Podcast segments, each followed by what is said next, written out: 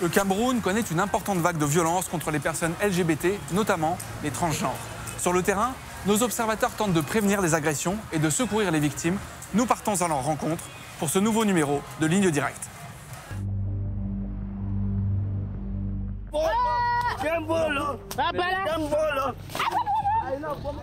Des passages à tabac avec humiliation. Des appels à la haine sur les réseaux sociaux. Des guet-apens orchestrés sur les applications de rencontres.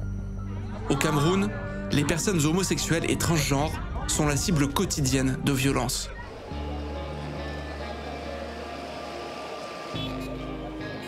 Dans un pays où les rapports entre personnes de même sexe sont illégaux, les agressions sont en progression continue, notamment suite à une série de faits divers mêlés à de la désinformation et qui ont agi comme des accélérateurs. En novembre dernier, un de nos observateurs nous alerte. Une femme transgenre, Bijou, a été violemment agressée à Yaoundé. Deux hommes l'ont abordée et l'ont obligée à les suivre dans un bar devant lequel nous retrouvons notre observateur Nickel Liwandi. Son association a secouru Bijou. Ils se sont mis à identifier que c'est réellement pas une femme cisgenre totalement. Et c'est là que la violence a commencé. Ils utilisaient tout ce qu'ils avaient à portée de main hein, pour, euh, pour la taper. Et ils ont tout fait pour la dénuder complètement parce qu'à un certain moment, elle essayait de maintenir le peu de tissu qu'elle avait sur elle. La scène est d'une violence crue. Bijou est ensuite traîné par les cheveux à l'extérieur. L'agression rameute une vingtaine de personnes. On a écarté ses jambes pour essayer de dévoiler son sexe et autre chose pour qu'il soit filmé, pour qu'on voit effectivement que ce n'est pas totalement une femme. Le but de, de forcer écarter ses jambes, c'est de montrer, c'est de légitimer ce qu'ils font. Elle a abusé de leur confiance en, en se mettant comme une femme. Un des agresseurs emmène la victime au commissariat, mais c'est Bijou, nue et couverte de blessures, qui est interpellée. L'association de notre observateur l'a fait libérer. Elle vit depuis dans ce refuge. La vidéo a été très virale. Bijou accepte de témoigner, mais à visage caché. Mon image bafouée, et ma dignité aussi. Là, je ne peux plus marcher, je ne peux plus regarder les gens. Tout est tellement bloqué pour moi en ce moment. Je ne peux plus travailler comme avant, rien du tout. Est-ce que alors je vais rester éternellement enfermée C'est ça le problème. Parce qu'il va falloir que je retrouve ma vie. J'ai reçu beaucoup de menaces vis-à-vis des personnes que je côtoyais avant. Ils m'ont beaucoup menacé. On ne pouvait pas imaginer ça de toi. Tu nous es vraiment déçus. Quand on te croise seulement, on va t'abattre. Est-ce que vous avez la sensation c'est devenu plus difficile qu'avant encore d'être euh, une minorité sexuelle de genre au Cameroun? Ça devient de plus en plus grave, effrayant. Le, regard que les gens se jettent sur toi, c'est peu, oui, c'est un peu bizarre.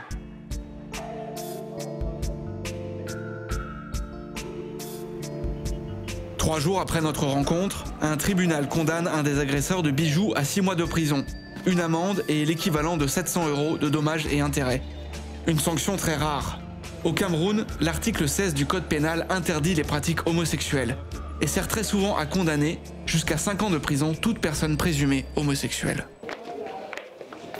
Avec 735 cas de violence en 2021, les personnes transgenres sont particulièrement visées. Notre observatrice Akiki les défend. Je vais m'échanger, je vais... Elle nous reçoit chez elle. Je ne peux pas me permettre, pour ma sécurité, de m'habiller comme je suis habillé, euh, n'importe où, à n'importe quelle heure et n'importe où. Un nom est sur toutes les lèvres, Shakiro, une influenceuse dont l'arrestation a jeté la lumière sur la transidentité au Cameroun. Libérée, elle est violemment agressée en août dernier. Dans ses vidéos comme dans la rue, sa démarche sans filtre ne convainquait pas Akiki. Je me dis qu'elle fait son combat à sa manière, mais euh, avec sa visibilité, avec son charisme, elle aurait pu plutôt éduquer les gens sur qui elle est. Ça dit que ça donne une autre image aux autres de la communauté trans. Je me dis, ça fait qu'on se dit, c'est des, des, détraqués, ce sont des objets sexuels, ce sont des pervers. Et pourtant, c'est des personnes qui aspirent à tellement de choses, c'est des personnes tellement merveilleuses qui vivent tellement de choses. Ce n'est pas un choix d'être transgenre. On nous assimile un sexe et un genre à la naissance. Mais pourtant, à côté de ça, il y a le ressenti. Et c'est tellement, tellement fort, vous ne pouvez pas le dominer. Akiki consacre une partie de son activité militante à accompagner des personnes en questionnement sur leur identité. Elle me dit qu'elle a 25 ans et qu'elle est née garçon, mais elle se sent fille dans sa peau. Je lui dis, le conseil que euh, je peux te donner, c'est d'éviter de t'habiller en femme quand tu sais que tu vas te retrouver dans des milieux très hétérosexuels. Il vaut mieux se travestir quand tu vas dans des milieux LGBTQ ou friendly.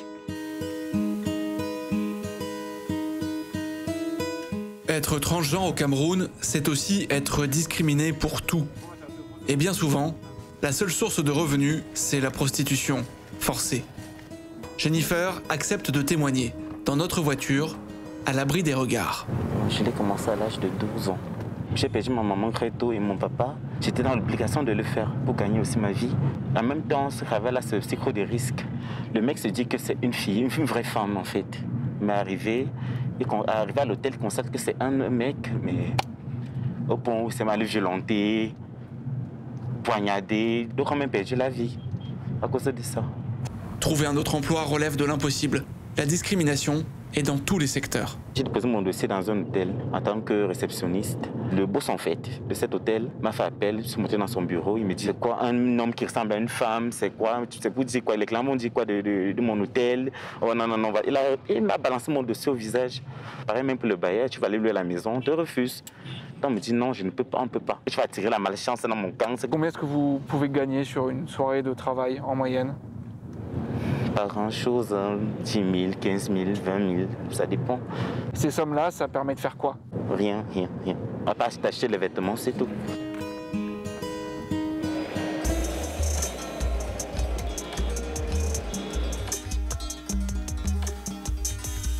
On va faire un point sur la situation des violences cette semaine. Est-ce qu'il y a eu des cas, notamment sur Internet? Il y a eu des cas de violation, notamment sur la base de l'orientation sexuelle ou l'identité de genre de, de certaines personnes euh, publiques. Et sur le terrain, à part sur Internet? Nous avons arrêté euh, sept cas de violation, notamment la majorité c'était des, des, rejets familiaux. Nous retrouvons Nickel Liwandi dans son association, la CAMFEDS, qui recense les cas de violence, notamment sur les réseaux sociaux. Les derniers mois ont été chargés. Là, on a un prédicateur qui n'a pas manqué euh, d'évoquer l'union entre les hommes, qui est une abomination. Ils sont suivis et il y a beaucoup de partage. C'est vraiment une question qui euh, augmente. Euh, le niveau de, de, de le niveau de partage. Cette affaire, c'est celle d'une des plus célèbres footballeuses camerounaises, euh, dont des sextapes euh, avec sa petite copine Khalifa ont, ont, fuité. La majorité avait des, commentaires négatifs, une connotation négative, des appels à la haine, des appels au mariage forcé, des appels au, au viol de ces derniers. Il y a également eu cette affaire qui a été célèbre du mariage d'un de, nos concitoyens avec euh, un, ressortissant suisse. Tout le village a été euh, copieusement lynché sur Internet. Il y a certaines personnes qui ont besoin juste d'un peu d'encouragement pour passer à l'acte. Ça continue à ajouter de la désinformation et une des causes de violence également, c'est la désinformation. Les gens ont forcément peur de ce qu'ils ne connaissent pas. De 200 cas de violence en 2016, le décompte est passé à plus de 3000 en 2021. Cette hausse s'explique par la vigilance accrue des activistes camerounais. Mais elle est aussi liée à la pandémie de Covid-19. Confinés, les minorités sexuelles et de genre ont été plus exposées aux violences domestiques. La crise sanitaire est venue s'ajouter à un contexte général instable. Nous avons la crise sécuritaire au nord-ouest, au sud-ouest. Nous avons euh, Boko Haram dans l'extrême nord. Nous avons les insurgés centrafricains à l'est. Dans ces zones de, crise et de déplacement, il y a beaucoup euh, de présence policière. Et nous avons beaucoup de délits de faciès, notamment chez les personnes qui ont une expression déjà différente de la norme couramment acceptée au Cameroun. Beaucoup sont victimes de, de violences économiques parce que beaucoup, euh, pour subvenir à leurs besoins, sont obligés d'accepter des propositions sexuelles qui ne sont pas toujours évidentes.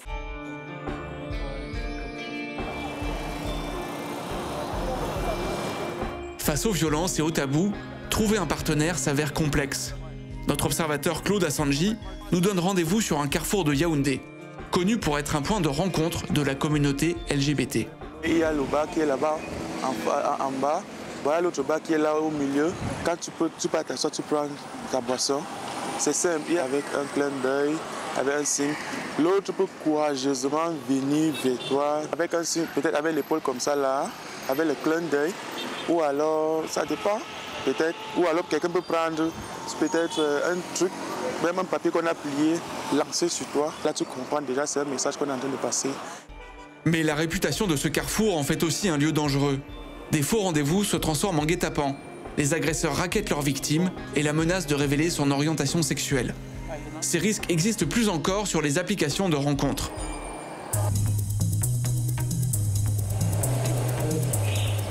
Le lendemain, Claude nous convie à une sensibilisation dans la structure où il milite.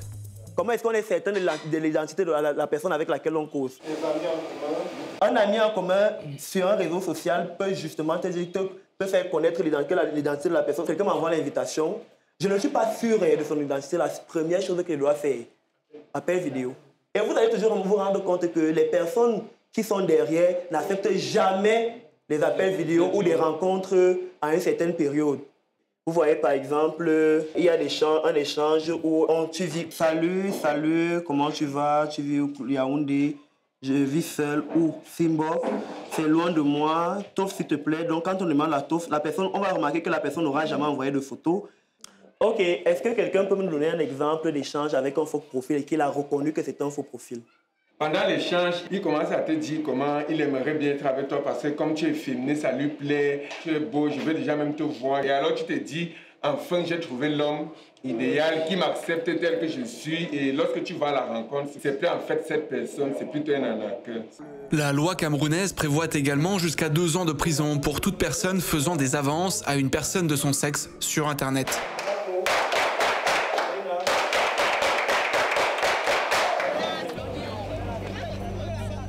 Pour nos observateurs, l'abrogation des dispositions légales condamnant l'homosexualité serait une première étape essentielle. Ils font valoir quelques frêles motifs d'espoir. La sanction prononcée contre un des agresseurs de bijoux est conséquente, alors qu'en novembre dernier, le gouvernement a finalement condamné les vindictes populaires envers les personnes LGBT. Mais le combat pour faire évoluer la société ne fait lui que commencer.